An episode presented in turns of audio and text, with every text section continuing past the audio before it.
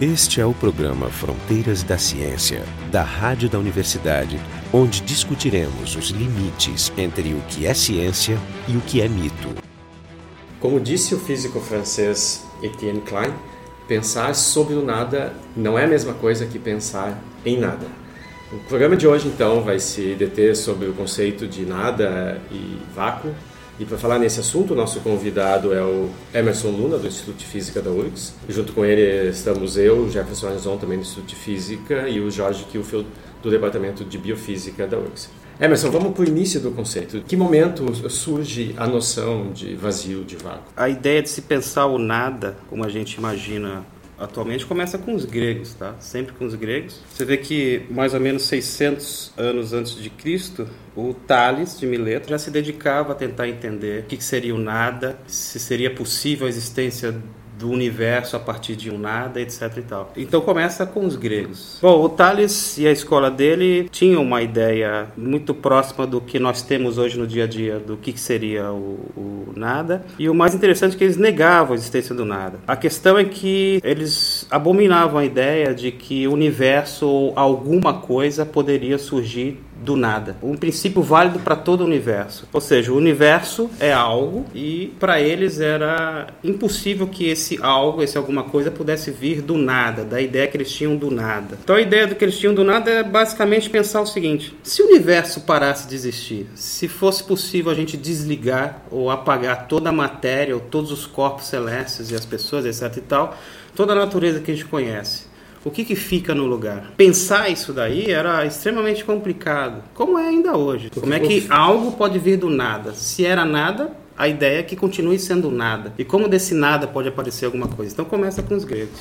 Depois, é, o fato da gente viver num, ambiente onde a, a pressão atmosférica é muito alta faz com que, assim como a água, o ar ele entre em todos os possíveis buracos e interstícios que, que possam ter. Então, acho que é natural que surja essa, essa ideia do horror ao vácuo, porque realmente, se o, se o ar pode, ele ocupa o espaço. Aliás, essa ideia permeou as escolas seguintes à escola de Mileto, porque a, a extensão do argumento, do pensamento é o seguinte: bom, se pudéssemos imaginar que o universo pudesse ser apagado, e o universo não pode vir do nada, então quando você retira tudo, tem que ter alguma coisa. Então, na verdade, essa extensão do argumento que começou, é, criou a ideia de que tudo fosse impregnado de alguma coisa. Como se nós tivéssemos uma, um algo elementar que, quando retirássemos tudo, esse algo permeasse. Então, isso salvaria a ideia de que na verdade, quando você retira tudo que você observa, não sobra nada, sobra alguma coisa. O ar foi um dos, um dos elementos escolhidos por alguns filósofos para que fosse essa coisa, justamente pelo ar, como você falou, poder ocupar todos os espaços. Para o Tales era água. Tales já começa a se preocupar com isso, porque a água podia se apresentar em certos estados físicos que eles já conheciam, o gelo, por exemplo. Então, por que não a água também poderia se apresentar como uma rocha, uma árvore, uma folha, etc. e tal? Como de fato se apresenta. Como de fato se apresenta. Essa é uma, uma observação que essa, nessa fase inicial da, dos conceitos eles eram mais filosóficos, né? Extremamente isso, mais isso filosóficos. é pré-científico, uma área pré-científica. E ele se aproxima bastante com uma noção até religiosa, que tem a ver com a continuação da mente, né? Ou seja, a sobrevivência após a morte. O horror ao vácuo também é um pouco o horror ao desaparecimento, sim, que sim. acarreta aparentemente a morte. Então, eu acho que uma coisa alimentava a outra. Inclusive, um dos argumentos para a não existência do vácuo, porque como o vácuo é a inexistência de algo, ele é um não ser. Se ele é um não ser, então ele não pode ser. Logo, não pode existir. Isso já fica parecendo com, com uma música de rock dos anos 80. Sim. Isso é, esse tipo de trocadilho. Isso é letra dos titãs. Né? Tem a quenofobia dos gregos, que é o medo do vazio. Né? Já era filosófico, sabe? uma Sim. coisa que se aplica a várias coisas. Isso estava tão impregnado também de uma ideia religiosa que para Heráclito esse, essa coisa que, que, que, permaneceria, que formaria tudo, seria o fogo. Então, o fogo estaria mais perto de uma deidade, de um, uma coisa mais próxima que seria um, um deus. Então, de fato, é, é a mais óbvia na hora de castigar a gente. Exatamente. Deixa bem claro aquela, aquela Mas o, o próprio conceito de éter vem daquela época. Vem daquela época. Quando eles substituem essas substâncias que são razoavelmente densas, como água e ar, por algo mais leve do que o ar. Exatamente o conceito de, éter. E quando que muda isso? Deveria ter mudado já alguns, ainda alguns séculos antes de Cristo, porque os gregos já conheciam um aparelhinho que eles chamavam de hidra. A hidra pode ser um, você pode fazer com uma garrafa PET, tá certo? Você pega uma garrafa PET, pega uma agulha e faz alguns furos na base. Enche de água e quando você tampa a garrafa PET, a água não sai pelo orifício. Quando você abre, a água começa a sair. Então, já naquela época eles discutiam esse tipo de resultado e para mostrar que o ar na verdade é uma substância. Então, a água só sairia quando a água ocupasse o volume, tá? Então, a água não poderia ser um nada ou não poderia, seria uma substância como outra qualquer. E também os experimentos com o sifão, que é a base de todas as privadas que nós temos em casa. E eles fizeram um relógio baseado nisso, que tem uma réplica aqui no nosso shopping em Guatemi, que é chamada relógio de Quitecíbios. Só que, mais ou menos por essa época, um pouco depois, surge Aristóteles. E foi a partir de um momento em que a lógica pesava acima de qualquer coisa. Por incrível que pareça, o pensamento de Aristóteles reforçou essa ideia de abominação ao vácuo e persistiu por quase dois mil anos. Então, para o Aristóteles e para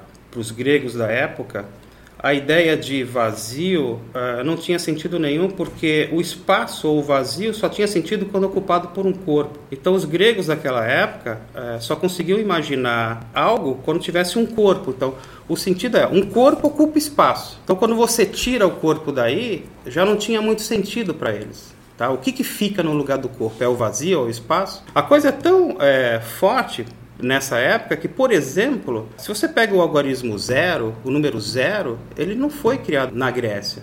É um conceito que vem da Índia, porque justamente para os indianos a ideia de vácuo é fundamental. É justamente no nada que o universo é criado e destruído pelo deus Shiva, se eu não me engano. Mas enfim, na filosofia indiana o vácuo tem um papel central. E na, na filosofia grega não, eles tinham abominação pelo vácuo. Isso começa a mudar já quando a gente começa a chegar no século XVI ou século XVII, quando você começa a ter uh, o método científico de alguma maneira dando seus primeiros passos. É, e onde a experimentação começa a se tornar é, eu, eu acho que o, o, experimento chave aí foi o, foi o experimento do Torricelli. Basicamente o que ele fez foi mostrar a possibilidade experimental de se criar vácuo né? então quando ele criou o, o barômetro um barômetro de mercúrio, tu pega um, um vidro, enche um vidro, um tubo, né, um, uma coluna de um metro de, de mercúrio, preenche completamente e depois vira, segurando né, com a mão, protegendo a mão, porque o mercúrio passou a ser tóxico nos últimos 10 anos. Na época não. Quando eu era criança não era tóxico. Por isso que a gente ficou é, assim. É. Então eu, eu encho uma coluna de mercúrio, tampo a ponta, viro, coloco ela numa bacia cheia de mercúrio. Como são vasos comunicantes, a pressão associada ao peso dessa coluna de mercúrio vai, ter, vai ser contrabalançada com a a pressão pelo peso da coluna da atmosfera que tem do outro lado. E a coluna de mercúrio que tinha um metro antes, ela desce fica com mais ou menos 76 centímetros, né, que é a uhum. pressão atmosférica normal. E onde tinha, então, naqueles últimos 24 centímetros, o que que tem? Então, o que o Torricelli fez foi se dar conta da possibilidade experimental de se criar um espaço com vácuo. E tem uma, só uma, uma, curiosidade, é que o, o, Pascal depois repetiu essa experiência, Sim. mas com vinho. Né? Ficou muito mais convincente. Ele fazia com vinho e com água. A altura seria bem maior, então era, é, na verdade era um show que ele apresentava. Claro. Sim, se tu vai fazer isso com, com água, tu precisa de uma coluna de 10 metros. Exatamente. E aqui é curioso que é, a motivação do Torricelli foi responder uma pergunta filosófica, porque o Descartes, na época, era defensor e criou uma teoria do espaço que materializou isso, que tornou obrigatório ter matéria em tudo. Então, ele absolutamente tentava filosoficamente rejeitar o vácuo de forma mais elaborada. Né? Uhum. E aí foi entendido na época que o experimento Torricelli meio que detonou, o Pascal vem em cima. Né? A ideia do Pascal com vinho é porque como o vinho é, é volátil, então ele queria saber se... Porque o mercúrio é, é muito denso e provavelmente naquele, naquele espaço tu não vai ter nenhum átomo de, de mercúrio suspenso né, numa fase de, gasosa. Mas o vinho não Mas aí basicamente o que ele viu é que não fazia muita diferença. Não fazia muita diferença. O que foi uma surpresa para ele também. Na, na sequência, uh, não lembro quem que levou esse, esse barômetro do, do Torricelli para diferentes altitudes. Uhum. Né? E aí o que, o que se via é que a, a, pressão mudava, ou seja, aquela região de vácuo do, do barômetro mudava. Não, não fazia muito sentido, ou a natureza tem horror ao vácuo, ou não tem. Né? Não, não pode ser que o horror ao vácuo dependa da altura, uhum. da altitude que a gente está. Então aí que eu acho que o conceito de, de horror ao vácuo começou a perder um pouco de, de momento. E depois, o que, que qual foi a, a próxima revolução conceitual no conceito de, de vazio? Olha, eu acho que o que se a gente pode escolher algum ponto realmente relevante na história da ciência, a ideia de vazio que Newton apresentou. Porque agora, quando você começa a estudar Newton, você tem que levar em conta um conceito mais ou menos claro para o Newton do que seria é, o espaço e o que, que o tempo faria é, nesse espaço. Depois você pode investigar se esse espaço do Newton é o vazio ou não dos gregos, ou, ou, ou, é o vácuo ou não que o Torricelli, em princípio, mostra que poderia ter sido criado. A, a questão é que, para Newton, o tempo era algo que fluía e que simplesmente servia para marcar uh, os eventos que aconteciam num espaço em que para ele já tinha uma noção de frente, trás, esquerda, direita, em cima e embaixo, né? Já existia uma ideia de tridimensionalidade, mas esse espaço era totalmente independente do tempo. Newton também era um cara extremamente religioso, então na cabeça dele o, o, o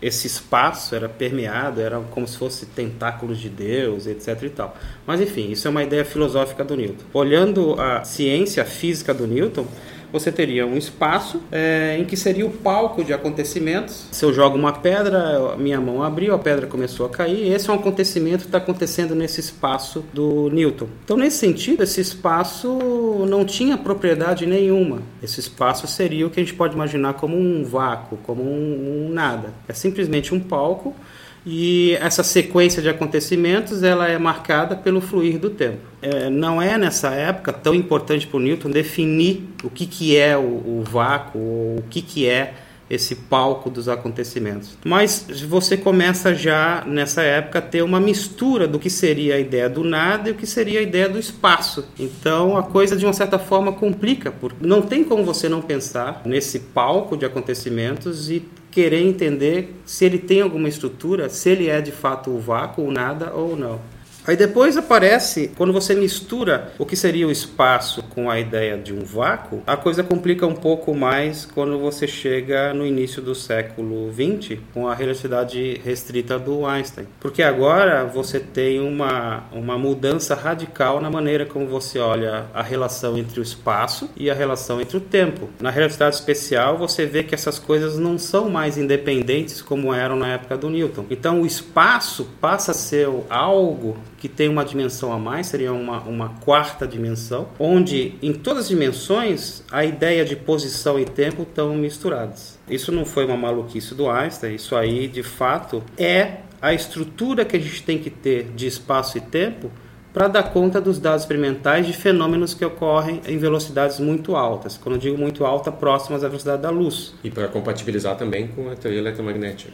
E para contabilizar uma velocidade constante para a luz. Exatamente. Tanto que uh, a Einstein, o postulado básico da relatividade é justamente esse. Uh, a velocidade da luz é constante qualquer que seja o seu referencial inercial. Nesse sentido, o referencial inercial ainda pode ser entendido como referencial inercial trazido pelo Newton Newton. Então, o referencial inicial seria um referencial em que, se o sujeito está parado, qualquer outro que esteja com velocidade constante em relação a ele também estaria no referencial é, inicial. Quando você olha para a ideia de espaço e tempo como coisas é, separadas na época do Newton, um evento que ocorra é, num certo referencial vai ocorrer no mesmo instante em outro referencial que seja inercial a esse. E o tempo é absoluto. Né? O tempo é absoluto, então ah, você tem a sincronicidade, ou seja, a simultaneidade de eventos. E a velocidade da luz, no caso, infinita. E a velocidade da luz infinita. Agora, quando você chega na relatividade especial do Einstein, você perde toda essa ideia de simultaneidade. Tá?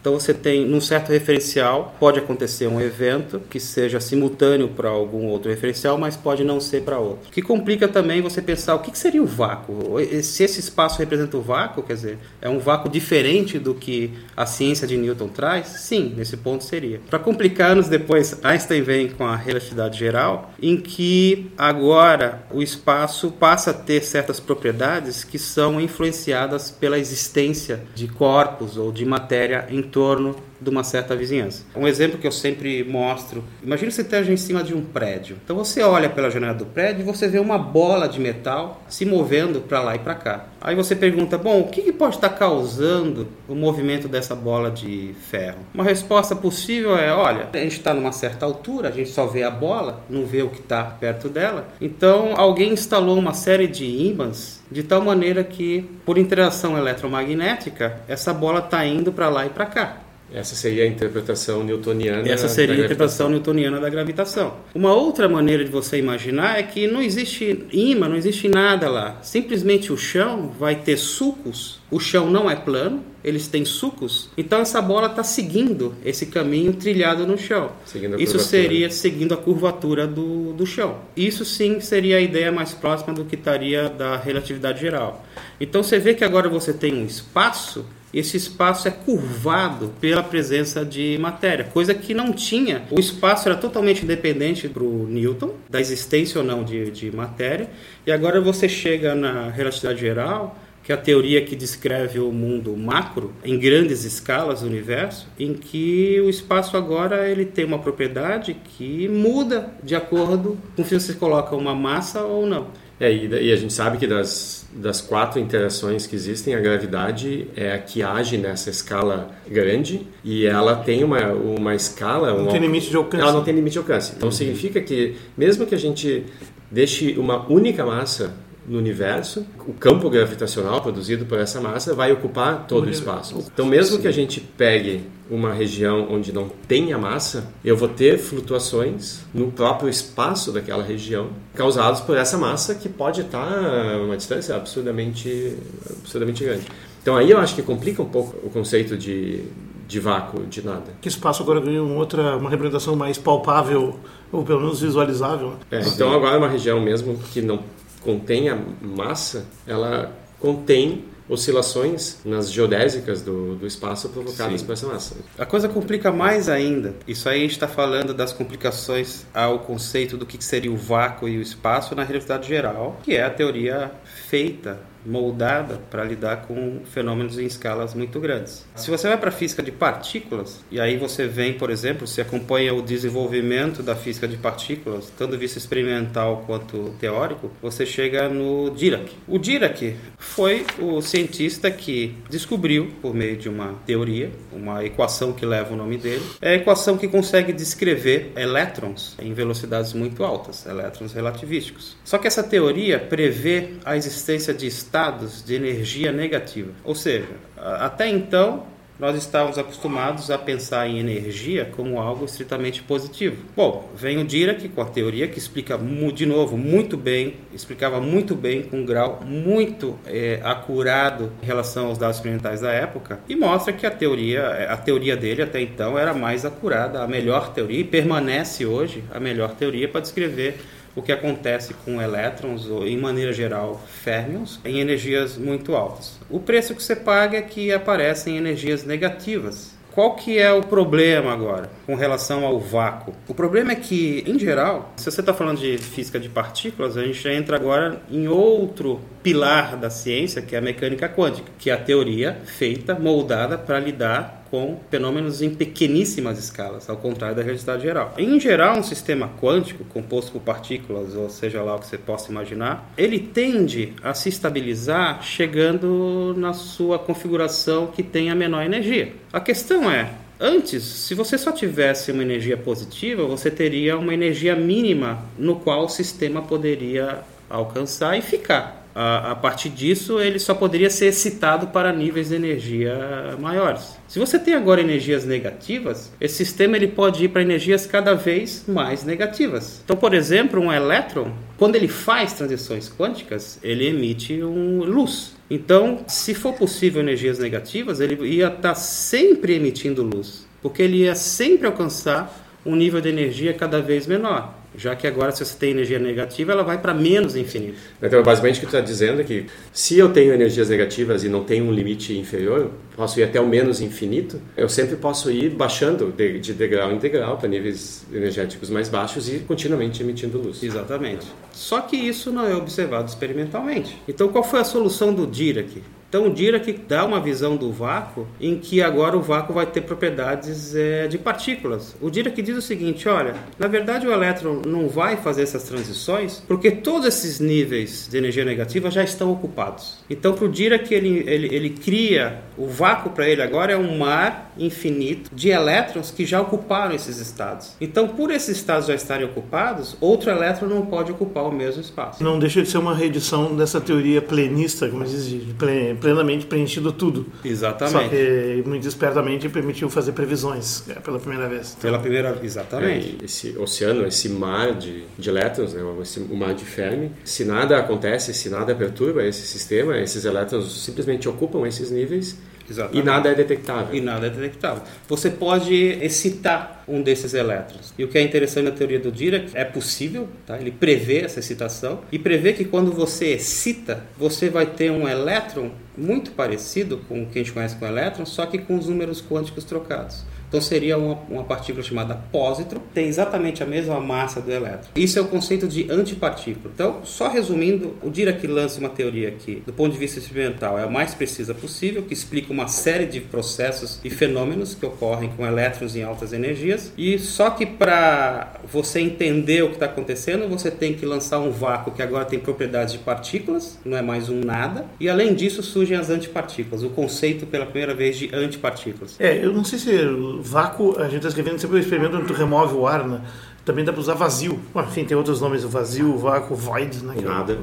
Ou nada, que fica mais poético. Então, só para retomar o que, o que o Emerson disse, então eu tenho esse mar de, de elétrons, estão ali quietos, e aí, por alguma razão, um desses elétrons sai, é excitado, sobe. Ou seja, eu tenho o meu vácuo, e aí eu tenho uma flutuação, uma excitação desse, desse mar, isso cria um, um elétron que saiu e no lugar onde ele estava aparece um buraco. Isso. Esse buraco é o negativo dele, então a antipartícula é o próprio buraco que é, que é, criado ali. Se você observa, o que, que é a teoria do Dirac? A teoria do Dirac é simplesmente uma teoria cuja estrutura matemática une a mecânica quântica e une a relatividade restrita. Ou seja, você está tratando de sistemas agora que são microscópicos, são partículas elementares muito pequenininhas, então a teoria correta é a mecânica mecânica quântica e ao mesmo tempo essas, essas partículas são muito energéticas, têm velocidades muito altas. Então também teria que ser descrito pela relatividade restrita. A junção dessas duas é o que a gente chama de teoria quântica de campos. Bom, em teoria quântica de campos, o conceito de flutuação é uma coisa ultra importante. Então, se você tiver é, outras teorias que descrevam outros é, processos que ocorram nesse regime de altas energias e mundo muito pequeno, você vai ter sempre sempre uma coisa chamada flutuação quântica. Essa flutuação quântica, na verdade, já surge quando você olha só para é, eh, mecânica quântica. Imagina que você tenha é, uma caixinha que você tenha elétrons lá dentro. Então você consegue, por mecânica quântica, descrever o sistema com uma certa acurácia. A pergunta é: se eu retiro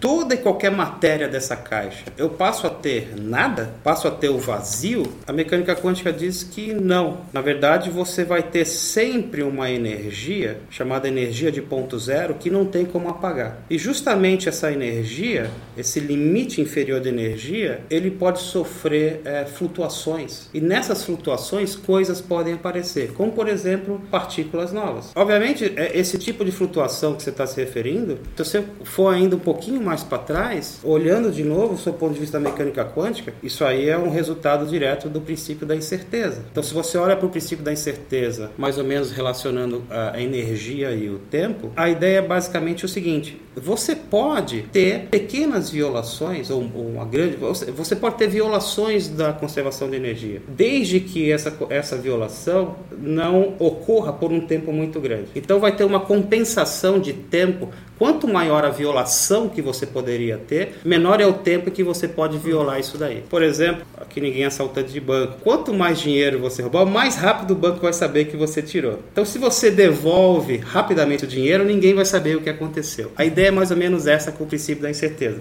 Então, isso é que traz a possibilidade dessas flutuações. Tá? Isso, isso até pegando uma dúvida que eu tenho que se fala então se, que o vazio, o vácuo seria então uma espécie de mínimo de energia, um estado mínimo de um sistema, ao qual comparado com todos os outros parecidos que são sempre um pouco acima. E o que esses chamados verdadeiros vazios, né, que seria o mínimo total, seria um mínimo global. Uhum. Comparado com os outros aparentes ou falsos vazios, seriam os mínimos locais. Quem pode flutuar? Os, os locais que ainda estão acima do mínimo global ou o próprio mínimo global? Porque o que eu entendi, o mínimo global é o global mesmo. E se isso é uma definição relativa ou absoluta? Quer dizer, pelo que entendi sua pergunta, essa, essa é uma definição relativa. E mais do que isso, você pode sempre, nas suas equações de teoria de campo, fazer transformações que você saia de um estado de vácuo para outro, por exemplo. Então, nesse sentido, então, a coisa qualquer, é relativa. Qualquer mínimo pode, inclusive, pode flutuar. Pode flutuar. Pode flutuar. Ah, Tanto que sempre é necessário, e aí a gente chega na ideia mais nova que nós temos do vácuo, é agora o vácuo do Higgs. E o vácuo do Higgs tem uma série de implicações, que é, uma delas é essa. Quer dizer, você pode estar descrevendo um sistema quântico relativista e você observa que em muitos casos na natureza você tem uma coisa chamada quebra espontânea de simetria. O que é a quebra espontânea de simetria? Você vai ter uma teoria que descreve aquele sistema que vai ter certas simetrias que são respeitadas. Quando você vai procurar qual é o estado de menor energia, que seria o vácuo dessa teoria, você vê que o vácuo ele pode não respeitar essas simetrias que a teoria total respeita. Quando isso ocorre, você diz que há uma quebra espontânea de simetria. A questão é que às vezes você chega no vácuo e você chega em vários vácuos. Existe uma série de outros vácuos e você vai ter que sempre escolher um para deixar flutuar, porque justamente as partículas, os estados de partículas vão ser criados a partir da flutuação desse vácuo. Então, se você encontra vários vácuos, você pode naturalmente escolher um deles e a partir dessa escolha é arbitrário, mas você escolhe. Mas o que, o que distinguiria um vácuo do outro? Em princípio, nada. Tá? Ou em nada ou nada. Em princípio, Bom, porque é nada. é uma definição móvel, ela é relativa, né? Ela é Esse relativa. É mas para você começar a explorar essas flutuações, de tal maneira que você vai começar a criar estados que representem partículas que não existiam antes, você tem que partir de algum ponto. Então você tem que escolher dizer, é, um desses vácuos as propriedades de simetria de cada um deles são, são equivalentes? São equivalentes, por isso que você pode escolher um deles para começar. Essa quebra espontânea de simetria, ela não é exclusiva da quântica de campos não, ou da quântica, não, não. ela aparece em, em, física clássica, na transição de fase, que a gente chama de transição de fase contínua. Aproveitando, tem um, um, falando em flutuações de campos quânticos, o Shane Carroll, que é um bom divulgador aí e tal, ele né, ele diz que de fato campos quânticos não flutuam. Ele diz que isso seria uma liberdade poética uhum. para tentar fazer a ligação, a conexão com a intuição clássica. De novo, que é o grande desafio da quântica é se tornar palpável, palatável, porque, porque é tudo uhum. tão estranho, né? E que de fato o que flutua são as nossas observações, ou seja, nós podemos olhar um mesmo campo né, várias vezes e medir sempre diferentes valores. O que de novo torna útil uma definição móvel e relativa como essa, porque não, não existe um valor absoluto com o qual comparar. Não, na verdade ele tem razão no sentido de que o que, que nós temos. A ideia agora é a seguinte: nós temos campos que representam partículas. Então, então em teoria de campos, nós temos campos e qual é a conexão que isso aí tem com a partícula. Então, a partir do momento que você quantiza essa teoria, só após a quantização você pode dizer: olha, esse campo está representando um fóton, por exemplo. Esse campo representa um elétron. Então, tem no meio do caminho você tem que quantizar esse campo para de fato ter uma associação direta com uma partícula que você observa é, no laboratório. Ele tem razão no sentido, é, de, de fato, é uma licença poética, mas é uma licença poética bonita você imaginar campos flutuando. Eu diria eficiente. Tá? E eficiente. É uma visão que ajuda bastante a entender como as coisas estão funcionando, mas eu vou só colocar que, de fato, quebra espontânea foi um conceito emprestado, como vários conceitos que foram criados em estado sólido. Mas com relação a essa observação, tanto que ah, no linguajar que nós temos, esses campos ele vai ter um valor é, mínimo. Então você tem esses vácuos, onde você tem campos que vão ter esse valor mínimo. O nome desse valor mínimo é o valor esperado no vácuo. Valor esperado no sentido de que é uma média mesmo. Então você tem que fazer várias né? observações. Então só tem sentido quando você pega a média dessas observações. Porque quando você faz uma observação, ah, qual o valor desse campo nessa configuração de menor energia? É tanto. Se você mede de novo, esse, é, esses valores vão flutuar, ou seja, as observações de fato flutuam. Por isso que a gente diz que isso aí é o valor esperado no vácuo. Então, nesse sentido, no, no sentido formal, ele está correto. Mas esse conceito de que o vácuo é uma flutuação de campos, ele é, ajuda bastante. Mesmo uma ironia, nós tínhamos falado antes do Maxwell, porque ele, ao fazer a teoria magnética, ele aderia à teoria planista, ele não aceitava o vácuo.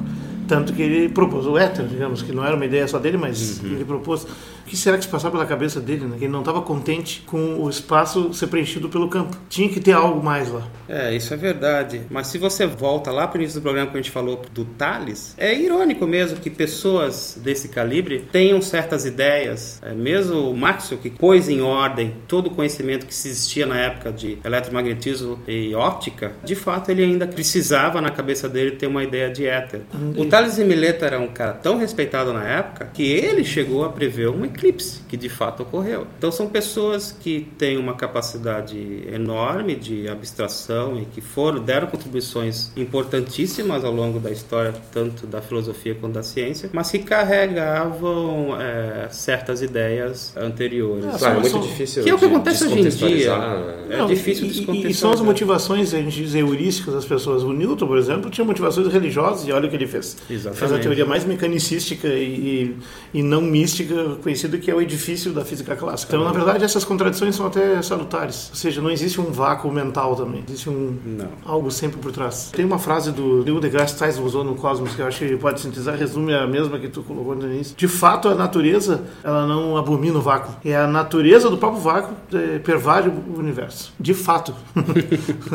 Nessa primeira parte do Fronteiras da Ciência, a gente teve a participação do Emerson Luna, do Departamento de Física, que conversou conosco sobre o nada, a evolução do conceito desde os gregos até a física moderna. Junto com ele, eu, Jefferson Arenzon, também do Departamento de Física, e o Jorge Kilfield, da Biofísica, todos nós da URGS. Depois de um rápido intervalo, nós vamos mostrar um longo especial que foi gravado no dia seguinte à palestra do Brian Green no Fronteiras do Pensamento, aqui em Porto Alegre. O Brian gentilmente veio até o campus do Vale para bater um papo informal com a gente. E além das vozes conhecidas, minha e do, e do Jorge Kilfield, também participa o Francisco Marshall, da História, a Carolina Brito e o Kepler, da Física. Nem todo mundo estava sentado próximo do, do microfone e a prioridade na gravação a gente deu para o convidado, para o Brian Green. De qualquer maneira, a qualidade do som foi bastante melhorada pelo nosso assessor de áudio, Gabriel Perboni. O áudio está em inglês, tem cerca de uma hora e é o nosso presente bônus de final de temporada. Nunca termina. Um amigo começa a lhe falar sobre o seu novo professor de Reiki e alguém que você conhece acabou de postar sobre uma nova cura totalmente natural para o câncer que eles não querem que ninguém mais descubra. Como céticos, nós gastamos muito tempo tentando educar e proteger aqueles que nos cercam, mas existe uma maneira que você pode afetar milhões de pessoas. Ceticismo de Guerrilha na Wikipedia é um grupo que trabalha junto para garantir que a melhor informação cética esteja sempre disponível na ponta dos dedos de todo mundo. Junte-se a nós. Nós precisamos de escritores, editores e tradutores. Nós precisamos de você. Para se juntar a nós e saber mais, envie um e-mail para gsoulteam@gmail.com. É G S o-W-T-E-A-M, arroba gmail.com. Ceticismo de Guerrilha. A hora é agora. English and my bad English in particular. it's a pleasure for us to receive today Professor Brian Green from Columbia University and his personality also in this uh, heroic effort in uh, spreading science. The, the passion, the methods, the facts, the future of science. And yesterday he delivered a wonderful lecture. We are already considering this one of the best uh, lectures in the whole history of uh, Fronteiras do Pensamento. And it's about 100 lectures, many Nobel Prizes. So I hope this qualifies for a Nobel Prize. uh, we would uh, salute very much this. And uh, it, what was amazing, as we talked after the lectures is capacity of talking in clear and straight terms about such complex theories that you deal with uh, physics. So this is today supposed to be just a meeting, and as most of you know, and I already told Professor Brian Greene, my fellows produced this program, Frontiers, the Science, Frontiers of Science then they are recording. This is not to incriminate anyone. so, if, if I may, I'll try to, to ask a very simple question. How often, since you appear in Big Bang Theory, how often did you do you receive that same very question? If you ever wonder to to do something else than string well, uh, the question is usually phrased a little differently than than it was by um, Sheldon Cooper on the on the show. But um, no, it is a it, you know the question in terms of even from students in the sense of who are trying to figure out what they want to do often ask what would you have done if you didn't do physics? And you know from my perspective i think the most interesting areas of science outside of, of physics are the developments in neuroscience. You know many people like to organize thinking about reality in terms of three major categories the big things the small things and the complicated things so, for the most part, I've been focusing on sort of the big things and the small things, but not the complicated things. You know, I think everybody here knows, but people in the general public are often surprised to learn that we focus our attention on trying to understand the motions of a collection of particles. One two three. You know some some brave souls do many body theory and talk about larger numbers but large still means very small compared to the number of neurons in the brain the number of connections in the brain. You know the brain is just this incredibly complex structure by comparison. But you know, amazingly, people are making headway, and I think everyone would agree we're at the beginning stages, but that makes it exciting. One day there will be a true neuroscience, a science of the brain, which I think may rival the level of understanding that we now have for collections of particles, which would be enormously exciting. And uh, which is the status of the, the string theory nowadays? Because it was very fashionable some decades ago. And uh, how, how do you feel is still increasing the interest because even Sheldon Cooper was considering leaf string theory to do geography. Right. well, I think any any rich scientific undertaking goes through waves of excitement, euphoria, then a sense of stasis. Are we stuck? Dips down to questions of maybe we're not going the right direction. Something happens that bolsters everybody's interest and it swings back up. I think that's natural for a scientific theory. So certainly string theory's gone through that. Back in the mid 1980s when I was first starting out, the interest was way up here in the stratosphere. It was as if you if you weren't working on string theory, you weren't working on anything worthwhile which wasn't a healthy way for things to be. And it was an unstable state because after a while, people worked on it and realized it wasn't going to be easy. People were talking about the end of physics when I was a graduate student. A few years from now, it'll be all done. It was an, you know, an exciting thing to say, but this, the more seasoned researchers at the time knew that that wasn't the case, and they were trying to really renormalize expectations. And over time, certainly by the mid 19 early 1990s, things had dipped down. And then huge discovery in the mid 1990s, understanding string theory with greater precision than had really anyone really thought possible, lifted everybody up. It's called the second superstring revolution, you know, and had this great excitement, you know, 97, 98, 99. Then by the early 2000s, starts to dip down again. And I think now we're just at a plateau where people are working in a lot of different directions. The very definition of string theory, I think, has shifted. We're not even really sure what it is in the sense that there are many deep connections to quantum field theory the previous approach to talking about particles and forces. Now we realize that string theory really is quantum field theory, just in a different framework that allows us to make progress that the traditional methods uh, were stymied on.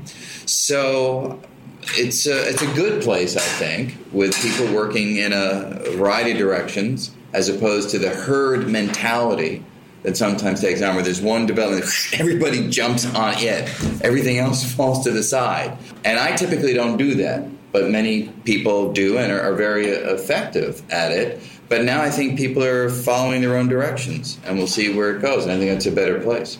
It's interesting because uh, I was thinking in uh, maybe the reason of this uh, present uh, receding movement in the, in the theory maybe related with the difficulty of uh, empirical data on on this subject.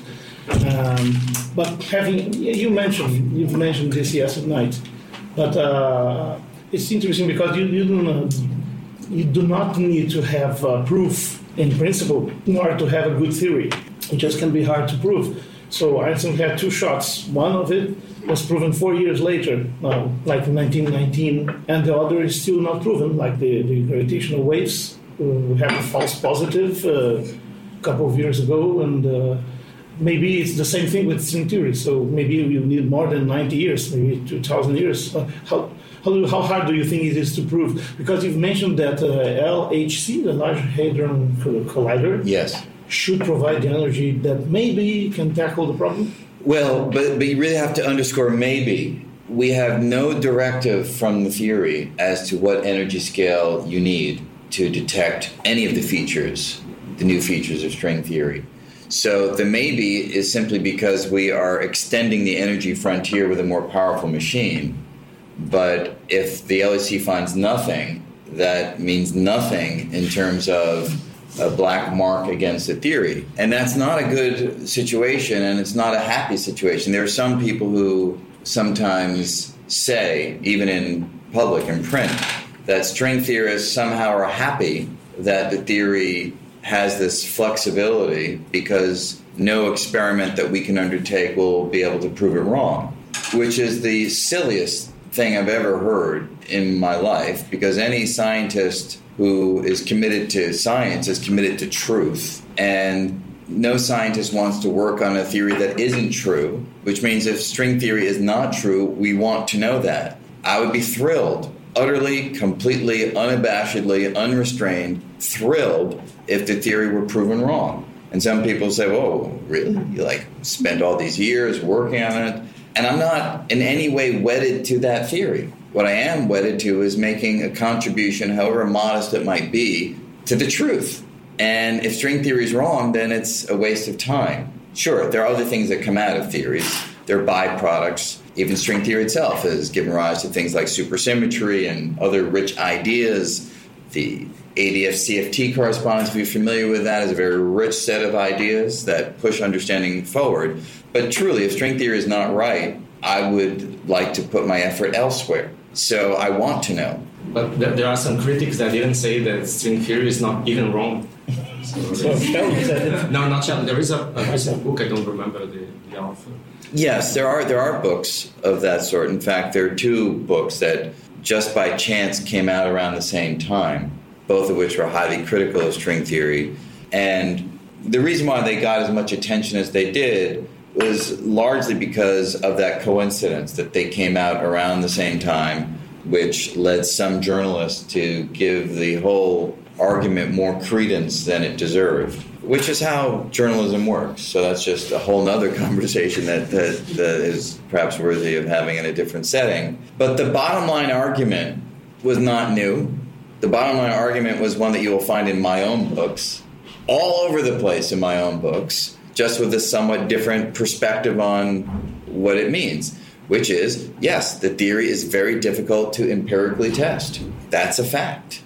It's also the case that any theory that tries to put gravity and quantum mechanics together, string theory is only one, there are others, they suffer exactly the same problem because the Planck scale, the scale at which the difficulty of melding the two theories really becomes prominent, is very, very large. It's 10 to the 19 times the mass of a proton, and the Large Hadron Collider can sort of probe at 10 to the 3, 10 to the 4 times the mass of a proton. So you're talking about many orders of magnitude higher than the energies that we have the technology to build.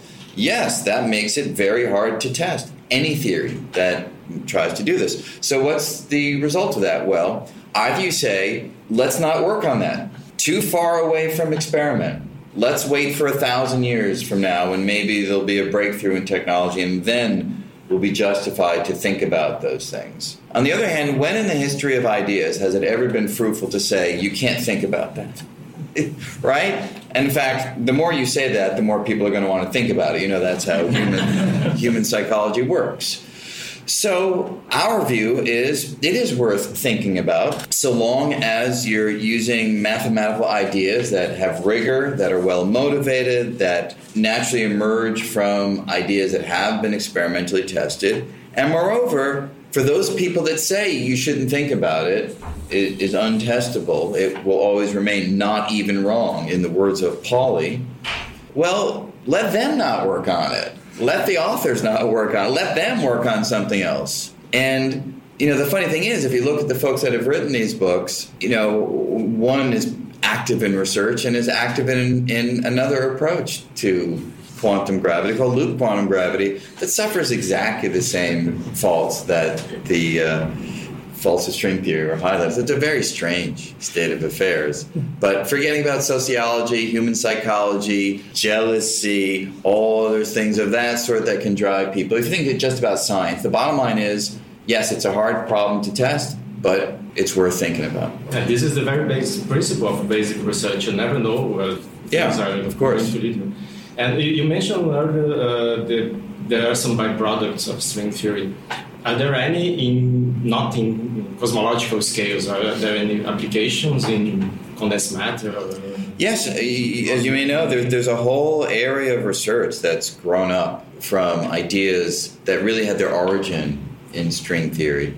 There are various difficult problems in strongly coupled quantum field theory. Field theory is where using the traditional perturbative approach where you imagine that the interactions are sufficiently weak that you can use perturbation theory just just don't work. So relativistic heavy ion collisions. Uh, there are also problems in condensed matter theory of a similar sort that are difficult to approach using traditional means. And string theory has put forward approaches that have been developed and are continuing to be developed to approach these problems. Will they yield dramatic new insights?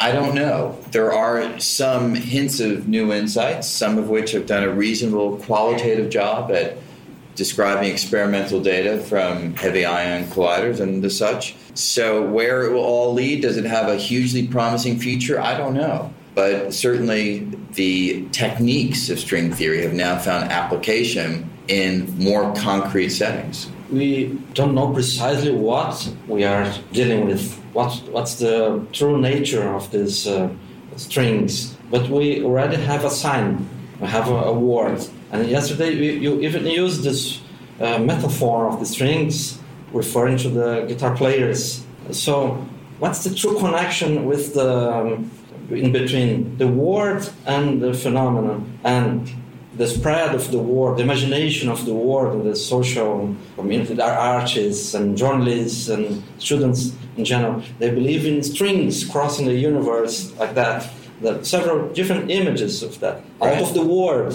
right. Of, so. Yeah, well, I mean, words are both powerful and dangerous, especially when they're metaphorical. You were saying words, right? Yeah, yeah. Words. Um, and and you know, in string theory, the nice thing is that the notion of a string, the conventional picture that you have in mind, is pretty close in terms of the rough mental image that you should have. So when we write down the fundamental equations of string theory, they truly are the relativistic version, but they're the relativistic version of the equations that folks 200 years ago wrote down to describe wave motion on strings, guitar strings being one example. So, from that perspective, it is a description that's spot on, accurate, but of course, when you then invoke ideas of quantum mechanics, all traditional notions from classical experience are modified in a, in a pretty significant way. So the image of you know little vibrating strings is a good mental mnemonic to have in mind. But just as in standard quantum mechanics, if you think about an electron orbiting the nucleus, that's an old picture. I use that picture if you were at my talk yesterday because it's still a good mental image of what's going on. But we all know that it's wrong, right? there isn't a little dot following a classical trajectory. Well, in the conventional approach to quantum mechanics, there are other approaches to quantum mechanics where it is a reasonable picture, although the notion of a trajectory has to be somewhat reinterpreted. That's a whole different story. But putting that stuff to the side, we know that the classical imagery has to be radically updated with quantum insight. So, using that directive, the notion of a vibrating string is sort of on par with the motion of a, a dot around the nucleus. And so, it's not a bad image. And it's one that I think does allow non scientists to have a way in to understanding what's going on with these ideas. Let me just add one question related to this question. What would be the nature of those waves that, that are created this, between of this vibration of strings? The nature of the, the waves, the vibrations yeah. on a string, they really are of the same variety that you find in classical string physics, like on an instrument. They have harmonics, there are resonances. They, would be not mechanical waves, I would say. Well, they would be more like uh, electromagnetic waves. Well, I wouldn't say electromagnetic, because that invokes a particular force, which in string theory is itself a particular vibrational pattern. So it's not as though there are electromagnetic waves on the string. There are waves on the string, some of which would manifest as the electromagnetic force. So it really gets turned around. But you can list the vibrations on a string in terms of the harmonics yeah. and quantum mechanically different harmonics correspond to different energies so you can characterize this shape of a wave on a string corresponds to this harmonic, corresponds to this right, energy. High frequencies. But yes. But, but my point was more like we have we do know there's uh, mechanical waves, electromagnetic waves, and so I was wondering if you if you are creating a new kind of wave, a of other nature of waves. Well, it depends what you mean by mechanical waves. So fundamentally, all that, that, I mean the, the very basic idea of being uh, of being necessary to have a, a medium to propagate. Yes. That was just my point. Yes, so one would say that the medium for the waves in string theory are these fundamental strings. You could say, well, what is the string? And language becomes difficult at some point. But yes, so the, the medium, if you will, is the the stringy stuff of string theory. That's where the waves are taking place. And when the wave has a very high frequency, it corresponds to a particle of very high energy or very high mass. So, a very massive particle, like, say, the top quark, would correspond to a string that has higher energy than the lighter energetic particles, like the electron.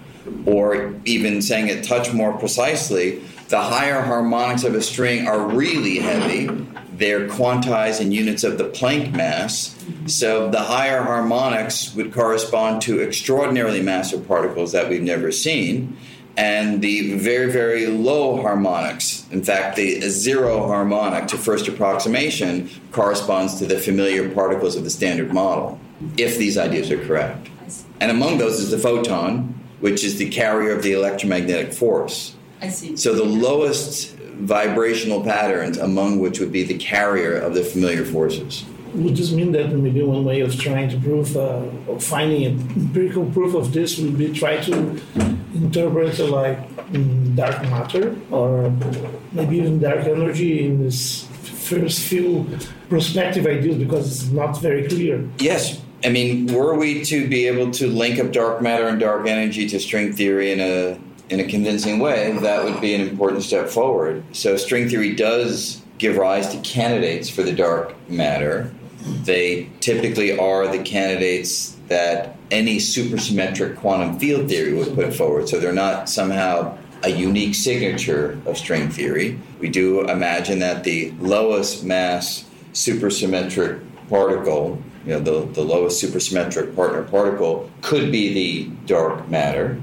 And people are investigating that possibility with many experiments. Dark energy is a more subtle problem, which does have various proposed solutions within string theory. Some are more convincing than others. There's no consensus. But yes, any anomaly in our current understanding that string theory can provide insight into is a, is a vital step forward. I think Professor Kepler has a question. He is our own Kepler. yes, I know. I've heard. That's uh, your, your reputation precedes you. my question is in terms of the multiverse. Is do you believe that the microwave background has proved that there are no multiverse? The, the Yeah, no, I, I think that would be far too strong a statement. So it is the case that it's conceivable to find evidence for the multiverse in the microwave background radiation, but that requires that you have certain interactions between the universes, which the mathematics suggests should happen, but I wouldn't say definitively it requires to have happened. And the level of the patterns is also not determined by the theory itself. That may depend more on historical happenstance of what happens. When do these universes collide? How do they? What's the relative velocities when they collide, and so on. So it's not sufficiently rigorous to be able to extract a definitive yes or no from microwave background observations, which themselves need to be yet more precise. And Planck data is coming out very soon. Who knows what will be in there? So I'd say rather there's a possibility to see evidence, but at the moment, no possibility to rule out these ideas.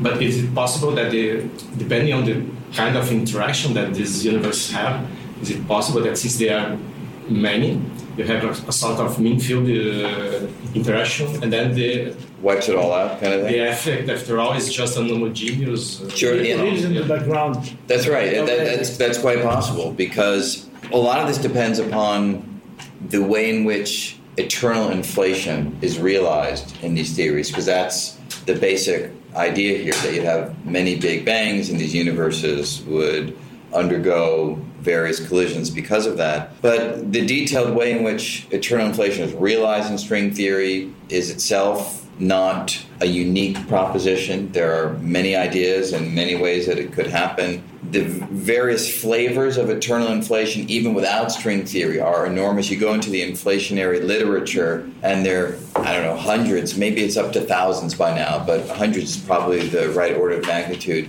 Variations on how inflation would happen, what is the inflaton field, what are the inflaton fields, because many have variety of fields that simultaneously play that role.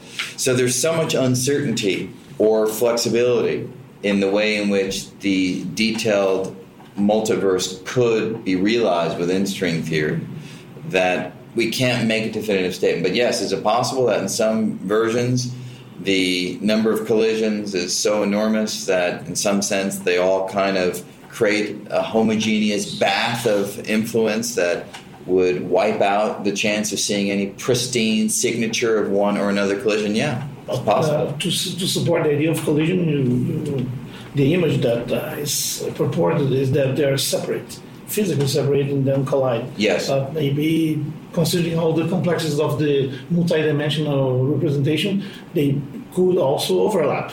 And then would it be more complicated to, to find signatures?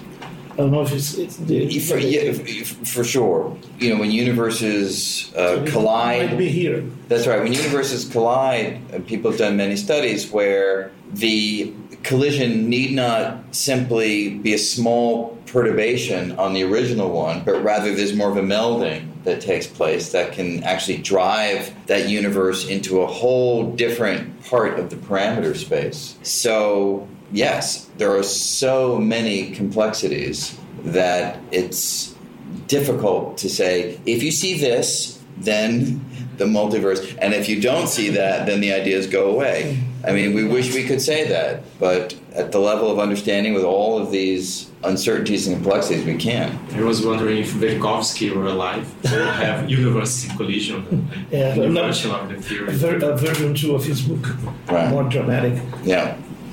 So if I have another question. It's on, on inflation. Do you think, like in the biceps, you- pseudo results in the beginning of the year that are now in doubt because of being noise, but if inflation can carry information, let me put out a question. Can inflation carry the information of polarization, or does it violate general relativity? Uh, no, I think inflation can carry information on polarization. In fact, in the most straightforward versions of inflation, the possibility of seeing polarization in the microwave background is is expected, is a real effect. The only question is what is the size of the signature? And in some versions of inflation, it would be so fantastically small that it'd be difficult or impossible to see. But in other versions where the scale of inflation is high, the signal would be big and, and it could be seen. So the BICEP 2 result isn't in conflict, say, with general relativity. It appears from many readings that it's in conflict with the fact that there's contamination and that would change the interpretation of the result. So the result, I think, is real. I think they've actually seen a polarized signature in the microwave background radiation. The only question is is that signature telling us something about primordial effects around the time of the Big Bang, or is that polarization signature telling us more about the effect of dust in the intervening space? That, I think, is the big question, not whether polarization itself is something that could or could not be seen. I think they have seen it. You're talking about gravitational waves? No, no. Well, this is the other. the polarization was a proof, the, the biceps uh, observations were a proof of the gravitational waves prior to the inflation, right? That they grew up. Yeah, so that's why they. So that's what they therefore- claim. That's what they initially. That's what the initial claim was. Not what Yeah. the initial excitement was.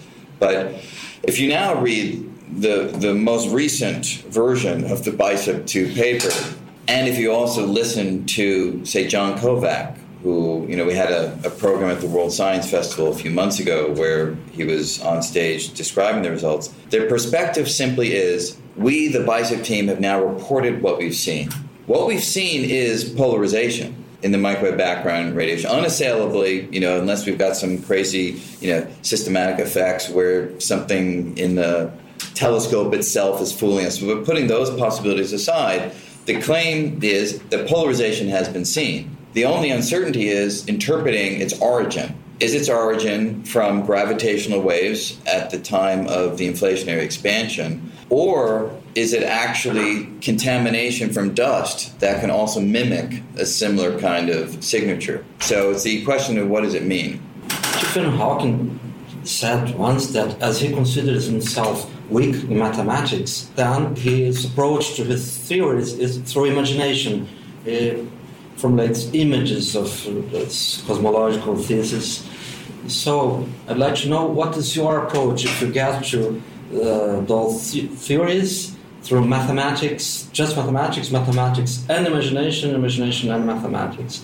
And if is there a reaching moment, a moment when you did reach these conclusions, and if this moment was a starting point for new intuitions and visions in your epistemological attitudes. Well, I guess I would say is if, if Stephen Hawking is, is weak in mathematics, then I'm weak in mathematics and weak in imagination. So, uh, but, so, so taking that as a starting point, my own work often is is driven, I think, as many others, by a combination. You know, mathematics, I think, is a tool that one uses, especially when you can't visualize and see what's going on at first. So the the mathematical tool allows you to start building visualizations in a domain that is distinct, opaque, far from experience. I mean, especially if you're talking about extra dimensions of space, an area that I've worked on. I cannot picture extra dimensions of space. There have been claims that people can. I don't know if they really can, but maybe there are some that are able to do that. I use equations to try to talk about the extra dimensions. And then from those equations, I start to build a mental image, and then it plays off of itself back and forth. So ultimately, I try to have a mental image of what's going on, as that's the only way I feel comfortable that I understand what I'm doing. But in the end of the day, it is the mathematics that drives our understanding. That, that's an interesting point that I, I was trying to. You've mentioned uh, actually uh, before the commitment to truth, to empirical truth. Of course, it's basic to empirical science and special physics. But also, uh, there's a beautiful, interesting story on the importance of beauty, also, and for mathematically minded theories like this, and for sure, uh, it is strong. So you mentioned yesterday night uh, a response that Einstein gave in case that his predictions were not the case. And I always think on, on Dirac's uh, predictions and, and models because he was much more he wanted, wanted to, to have a beautiful theory. Yeah? If it's okay, if it's correct, it's a secondary stuff. So that's no debate in physics. And um, what do you think about this? Well, I think the statements of people like Einstein and Dirac that, in some sense, the beauty or the intrinsic mathematical architecture can be sufficiently convincing in its own right. I think they had the latitude to say things like that because their ideas had already received experimental support. Yes, after the experiment. After after the fact, right? So again, you know, it's, it's, a funny thing because even Einstein, in his early versions of general relativity, uh, made predictions, say for the bending of, of starlight, uh, that were wrong, right? So Einstein had a prediction, I think it was back in 1911 or 1912, and there was a plan to test that prediction, but then World War One got in the way, and that prediction was never tested. And then in the intervening years, he corrected his understanding and had a more robust and correct prediction, which then was tested. So it could have easily turned out, if it wasn't for World, World War One, that Einstein's prediction would not have been verified by the observations. I think he would have been singing a somewhat different tune had that had that been the case. And Dirac, you know, comes up with this astounding idea of positrons, and it comes out of just mathematical analysis. A new particle. At that time, that was a radical thing to say. Actually, now we just antimatter itself. Antimatter itself, exactly. So right now we feel pretty pretty free to predict the existence of new particles. It's sort of what we do. But that was a radical thing, and it was then confirmed. So I think you have to see their statements in in that historical context because ultimately it is observation and experiment that matters. Because if it weren't, then those physicists would be mathematicians. And nothing wrong with being a mathematician, but it's different from being a physicist. But well, I'll confess that the hidden agenda of my question is that isn't that the case that in string theory this drive uh, beauty is uh, maybe the main drive, and that's why there's such criticism, or, or do you think so? Uh, no, I, would I would argue uh, vigorously against that statement.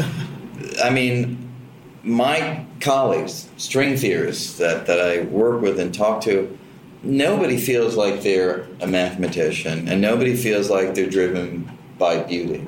Everybody feels like they're driven to find out how the world works. And everybody wants to make connection to experiment. It's just a hard thing to do but it's not as though the culture among string theorists is, oh, observation experiment doesn't really matter very much. It's just about sort of the beauty of the equations. Nobody works from that perspective. And everybody that I know would jump at the opportunity to make contact with observation and experiment. Were some new idea to really be put forward that felt like that's the direction that's the most promising one to make contact and all we need to do is develop it. Most everybody I know would drop what they are doing if it was a sufficiently promising idea and work on it. They drop the beautiful mathematics, they drop all that stuff in favor of trying to make contact with experiment. I would like to come back to this multi multiverse idea because well yesterday I was in the in the lecture yesterday and so it was the, the first moment I understood a little bit more what this means. I was curious with the, the following fact. You said that you have these 10 dimensions that, that comes up from the theory, and then you have to hide six of them, right? And then you have many, many combinations of the way of doing it. Then you have many, many ways of, of untangling these, these, these, dimensions. Yes. You have virtually an infinite numbers of ways of doing it. And, and, then you, you, you kind of gave up of doing, of, of choosing the, the, good, the, the good one and you say, okay, let's, let's suppose that you have all of them and then you have multiverses. But if I understood well, you say that you take one of this shape, uh, then all the, the, constants, meaning that the, the, the, the, the, mass of electron, the, the charge, and so on, would be defined, right? So I, I, imagine that you have many of them that can be that can say this it does not work. Yes. That was the one that you that you did your, your masters, for right. example. So my question is, do you have an idea if you if you could let's say I imagine that you can say this family of, of, of shapes do not work. Yes. Then we can exclude many of them. Is there any hope that you could, uh, let's say, by exclusion, exclude many families of many infinite families of possibilities, and end up with just one and say, okay, this now you understand everything. Then you can describe Yeah. and predict all this, this concept that you observe in, in our universe. Well, that, that that's of course what the dream was for a long time, and it was a dream that seemed sensible twenty or thirty years ago when the number of shapes was getting large but still manageable in the in the in the tens of thousands or hundreds of thousands, because in that preliminary list that mathematicians and physicists came up with, it seemed extraordinarily difficult to match up with observation, which was a good thing. Because, like you're saying, then you can cut, cut, cut, throw them away. In fact, there's a very basic feature of particle physics. It's called the family structure of particles. If you're familiar with that, great. If not, it doesn't matter. But it turns out that particles that we observe come in three groups, three families, we call them. And the number of families is tied to a geometrical quality of the extra dimensions, a mathematical feature called the Euler number. Does, again, the details don't matter much, but it, it turned out to be very difficult to find examples that had the correct Euler number to agree with the number of families. In fact, when I was again um, a graduate student, the exciting thing was there was only one known example that had the right Euler number. So I said, maybe that's the right one, and that's the one that we began to work on. But then, more or less, as I was saying, then there were two more examples that had the right Euler number. And then there were larger numbers. And today, people have done studies of how many of these examples might give the right number of families. And it's incredibly small. So it's sort of one in every, I don't know, the data is something like 1 in every 10 to the 200 or 10 to the 300. So that's almost zero. You'd say, well, so you're, you're multiplying the big number of possibilities by 0.00, you know, 200 zeros and then a 1. Right, so you're cutting it down enormously by a factor of 10 to the 200, 10 to the 300. But the problem is, if you're starting with 10 to the 500 and you cut it down by a factor of 10 to the 300, it's still a huge number that are left, you know. We have virtually no hope then. So, so there's still many 10 to a big number is still left. So unless unless you could sort of cut it down by a factor of 10 to the 500, and um, so people are working on that. So one of the things that I've been doing lately is we've been studying this multiverse possibility and ask ourselves a different question: What's the lifetime of those universes? Because universes can be unstable. They can have a lifetime of billions of years, but they can have a lifetime of a nanosecond before they collapse or quantum tunnel to another universe. And so we did some calculations last year that are very preliminary because it's hard to do these calculations in full string theory. So you set up toy models to try to give you some insight. And our calculations seem to suggest that most of the universes would be incredibly unstable. In fact, it might be so they might be so unstable that maybe you cut down the 10 to the 500 by more than 10 to the 500. so maybe it's just a rare outlier that the vast majority, and that would be a good thing, right? Now, you don't want to have zero universes Right. left, but when you're doing statistics, you never cut everything out. You're just saying, you know, the vast majority of the 10 to the 500 would be unstable, but there would probably be some unique outliers that would that would be uh, out there. So that's an interesting possibility. Other people have done these kinds of calculations too. So maybe the way to lower the number is not by matching up the mass of the electron, but by matching up the lifetime of the universe. That they're just not sufficiently stable. So these are the calculations that people are doing. And I would say that sort of at the moment, if you just culturally speaking, I don't think that a whole lot of people are thinking about the multiverse and string theory right now.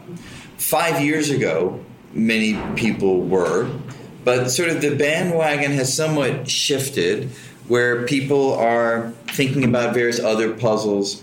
Uh, the firewall puzzle, which is a puzzle to do with black holes that has arisen in string theory and quantum gravity people are thinking about various applications of these ideas in condensed matter theory and, and nuclear theory. People are heading in a variety of different directions. So I would not say at the moment that the multiverse is the place where the bulk of people are spending their time. I'm thinking about it, others are too, but it's a much more diffuse community right now.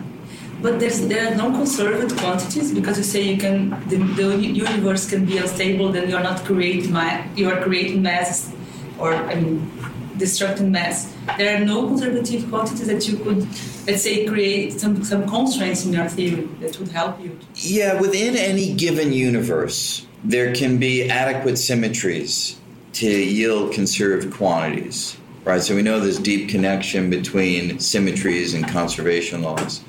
But across the entire multiverse itself, it's difficult to talk about conserved quantities in any sense that has any real power. So, so no, it's you know, universes can be born, they can die, they can live for a long time, they can live for a short period of time. They can undergo tunneling events where they start out looking like this, and a moment later they look like that. So, yes, those are the processes that we believe can happen the way this multiverse idea is built uh, uh, around the specificity of the physical constants that are fit such a way that uh, you cannot change anything of them without dismantling the whole the whole universe points to, or at least uh, suggests to me, because I don't know the, historical relation, uh, like the revival of the anthropic principle in, a sense, it is part. So, do you think the anthropic principle would be it would be something complementary or just a convergence of ideas? Because it's not the whole explanation, but yeah. some authors say that they could even be an alternative explanation to that.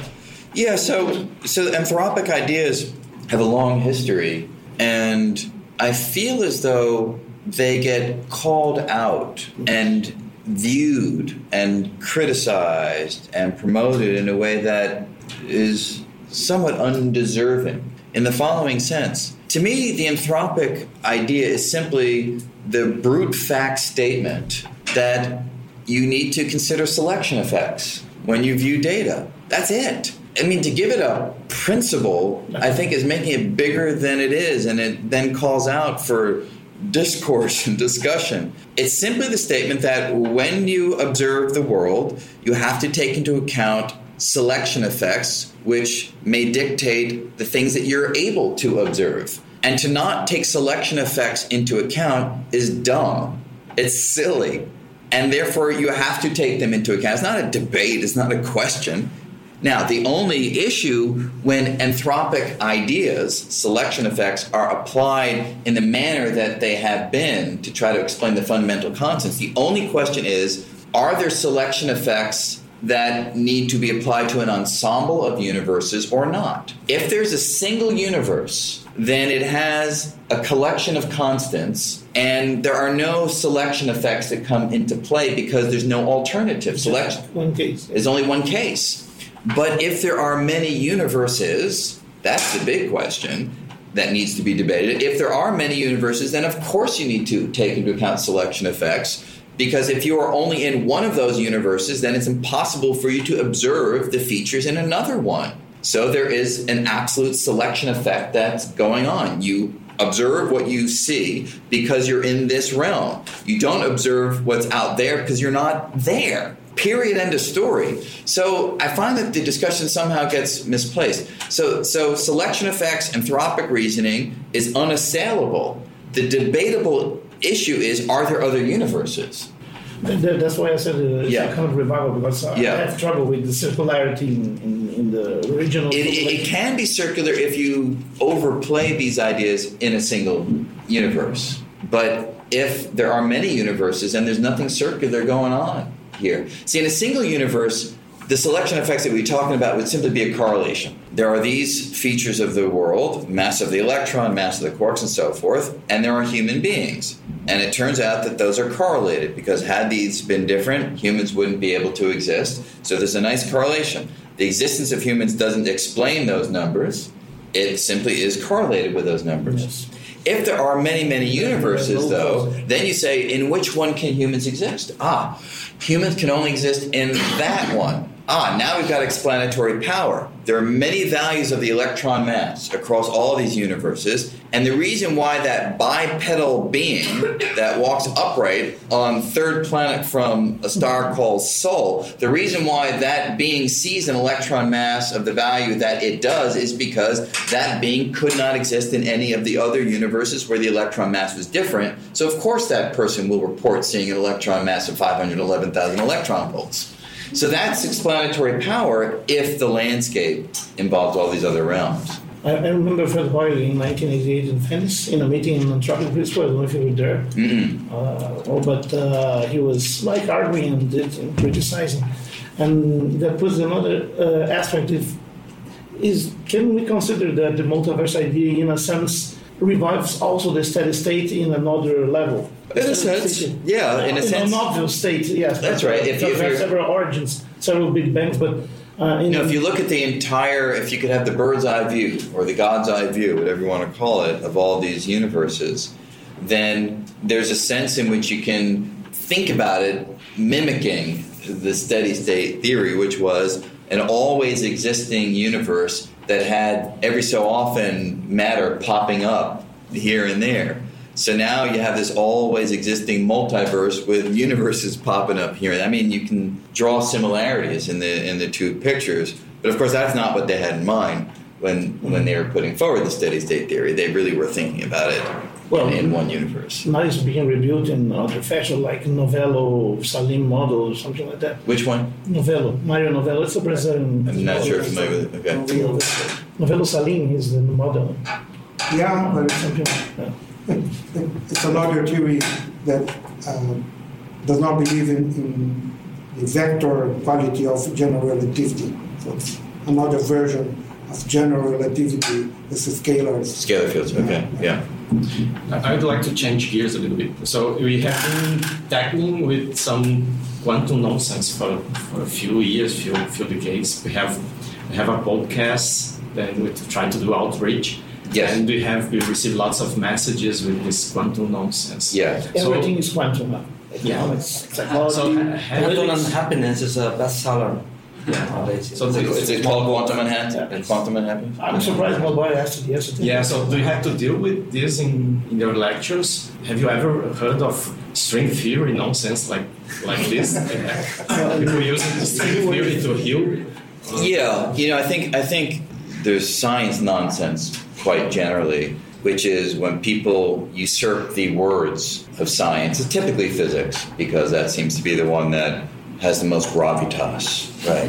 You know, use those words and people are like, oh, quantum mechanics. Must It's mean like. Morgan Freeman argument. Yeah, right. You know, um, so I, I, there there is a lot of that. I mean, I have given you know I gave a the talk last night was more string oriented, but I have given you know popular discussions on quantum mechanics, and oftentimes I begin those lectures by showing five minutes of twisting of the quantum ideas into quantum nonsense or what I like to affectionately call quantum bullshit, right? Where we have everything. There, you know, there are quantum bowling balls, quantum tennis balls, quantum pizza cutters. There's a, there are quantum novels. There's this quantum device even that is meant to protect you from terrorist attacks, where you go into this quantum bed that's closes in around you, and you know. So, so Quantum- yes, Quantum bottles also. other quantum bottles. With memories. Oh yes, right. Um, so so yes, and string theory a little bit less, just because maybe it hasn't been around as long and somehow uh, it hasn't taken the culture as strongly.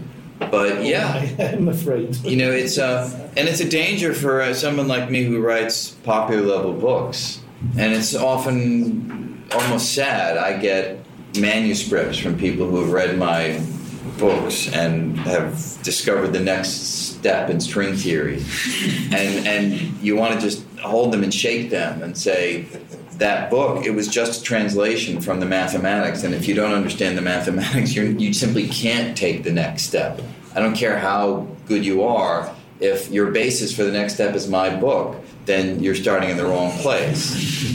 And you know, I've gotten manuscripts from people who I mean, I remember this one guy. He said, "Here's my life's work. You know, I've been in the basement of my home working on it for 20 years. You know, my wife left me because you know this is all you know, this kind of thing. You know, and, and I finally got it. And they, all the manuscripts, they kind of, to first approximation, look the same. It's a very strange phenomenon. I don't know why. The, the, the ty- they all use the same typewriter. Um, they all use the same kind of very geometric diagrams with like shapes and circles and arrows. They all use numbers to incredibly high precision, where you know pi to 40 decimal places really matters in their theory, or square root of two to 80 decimal places really matter. So, so um, it's it's a subculture of of folks, and you kind of want to.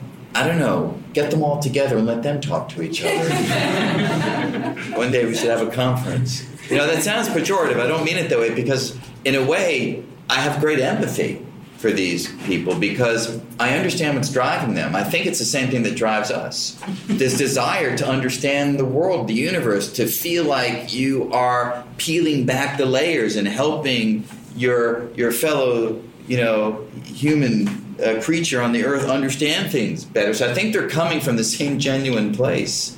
But unfortunately, they don't have the training and they've heard too many stories about you know Ramanujan out there in dusty India with no training coming up with these spectacular ideas, or they've heard too many stories about Einstein not understanding math and being at the patent office and coming up with these ideas from thinking about a man falling off a ladder. You know, general relativity emerges. Yeah, so it's very romantic. You know, you're sitting there without anything. And the truth appears to you. And and we'd all love to have that experience. right. right you know so we'd all love to have that experience. So how do you manage this folks in the world science festival well i think everything that i do everything that i've been involved with we're very careful about only presenting science. There's a difference between making science accessible and turning science into nonsense and the line for me is starkly clear. I know the difference so sharply. But certainly there are folks who are out there in the public eye who are scientists who draw the line in a very different place than, than I do. And some of them are very popular in the United States, probably very popular here. I will not name any names. but um, it, well, those who are science communicators that have a strong science background, but yet talk to the public in a way that I think is reprehensible. Talking about science nonsense, but coming from a scientist, all of a sudden has weight. So, so I think it, it's it's it's it's toeing a very strict line about what you are willing to talk about. Can you talk a little bit about this festival? It organized every May, by the end of May, yearly a World Science Festival in New York. It's already huge. Yeah, no, we started seven, seven editions by now. Seven, yeah, that's right. Seven. We started in 2008, and the basic idea was to create a new kind of public science programming where it would be open to everybody, but would not just be talks, which can be good, but also are very limited in their format. And the goal was to create a place where there'd be a natural inclusion of music and art and theater and film and dance together with real hardcore science brought forward to the public by the leading scientific figures, not by journalists who would interpret the science, not by popularizers who would take the science and make it accessible, but by those who are doing the research itself. In the spirit of the exploratorium. Yes, that's right. You know, um, you use theater, circus, something, everything. Well, maybe circus is one step beyond what we've done, oh, but, but, theater. Because we have here, we have the equivalent of AAAS in Brazil, yes. SBPC. Yes. And for years, I think it still exists. They have the Circus of Science. That's ah, actually yeah, I don't know exactly what it is, but no, but, no, it's a yeah. place for talks and good, presentations good, good, yeah. and that's right, and interaction and even clowns but in the same well done right yes exactly. Uh, i mean there's, the, the, ba- the, basic philosophy is there's science in absolutely everything. And if you pull out the science then it's worth having almost anything there so long as the science is, is part of it. But yes we um, we have created theatrical pieces. We have a theatrical work in quantum mechanics which takes the audience from no knowledge to the recent work in quantum entanglement. And it does it with a mixture of, of discussion, you know, pedagogy, but done in a, in a highly dramatized form, together with a, a handful of actors who play the roles of Einstein, Bohr, and Schrodinger, and all of the greats without any attempt to be realistic. Right? That stuff drives me nuts. I think it's, it's cheesy and awful. Actually, they're very famous actors.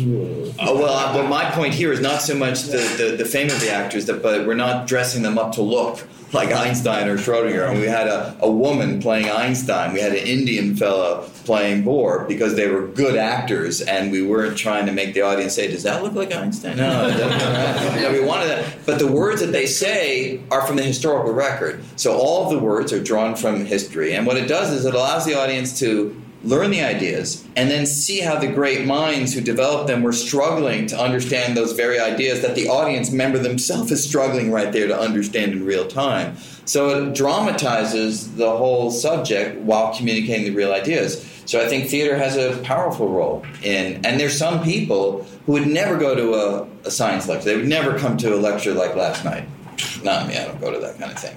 But they would go to a theater piece or they would go to a dance performance that has science woven in. So it just creates new ways into science, and in that way is, is very appealing. So we get a few hundred thousand people each year participating in in the events, and you know online there's millions who participate. So it's a it's a way of changing the the cultural face of science bit by bit.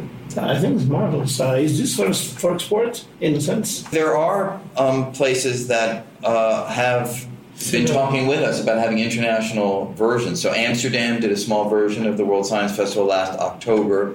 Moscow has their own science festival, but we are helping program it. They don't have the they don't have the support or the wherewithal to create the the theater pieces. We also have a uh, a piece with full orchestra that Philip Glass wrote about a boy going to a black hole. And that's been a, very popular piece, has a film, orchestra, narrator, and that has had 30 performances around the world now. It started at the World Science Festival, but it's been touring. So those kinds of programs that are challenging for an organization, a local organization, to create on their own we create them and then travel them around. So that's been a very effective way too. Share resources. Exactly. Then it involves the whole city of New York, or just in campus? Yeah, no, we, we stay away from the traditional venues, mm-hmm. right? We don't have any classrooms or lecture halls in use. We don't want that feeling that you're going to school. So all of the venues are similar to the venue that you had last night, where it's more of a theatrical performance space.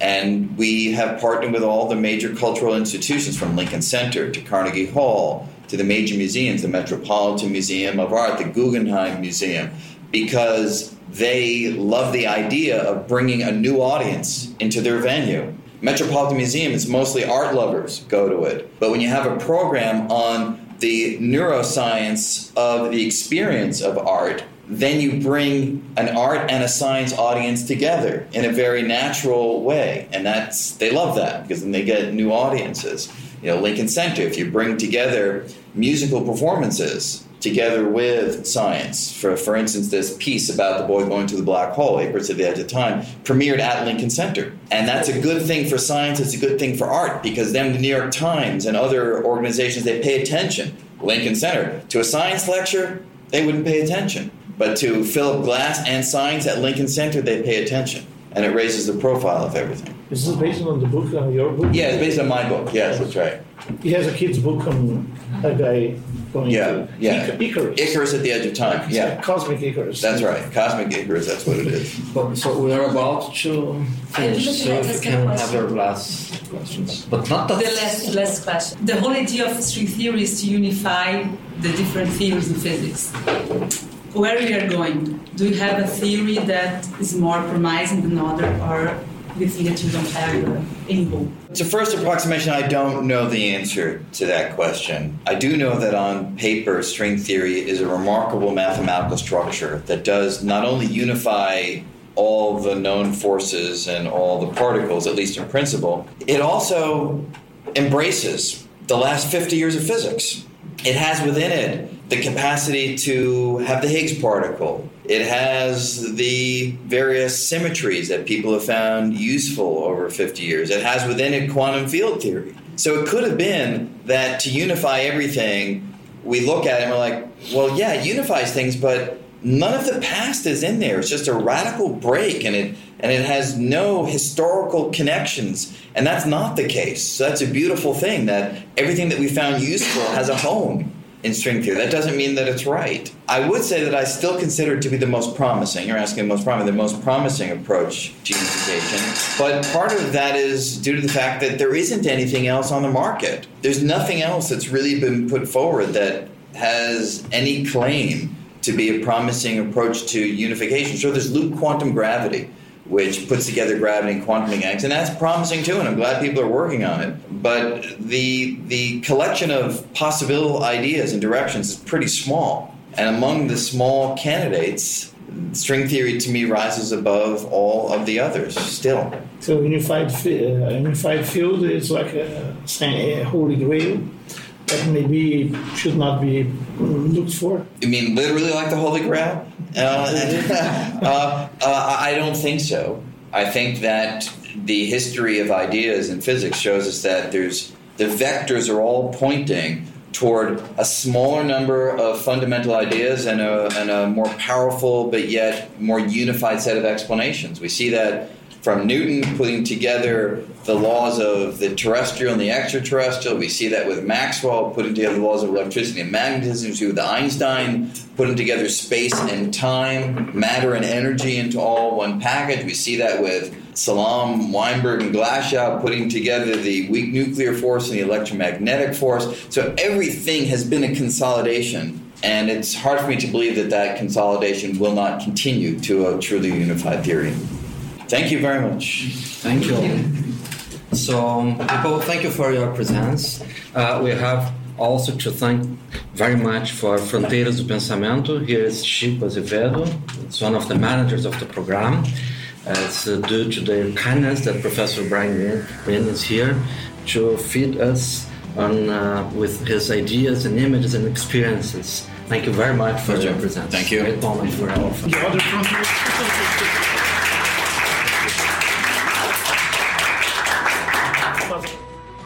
Programa Fronteiras da Ciência é um projeto do Instituto de Física da URGS, direção técnica de Francisco Guazelli.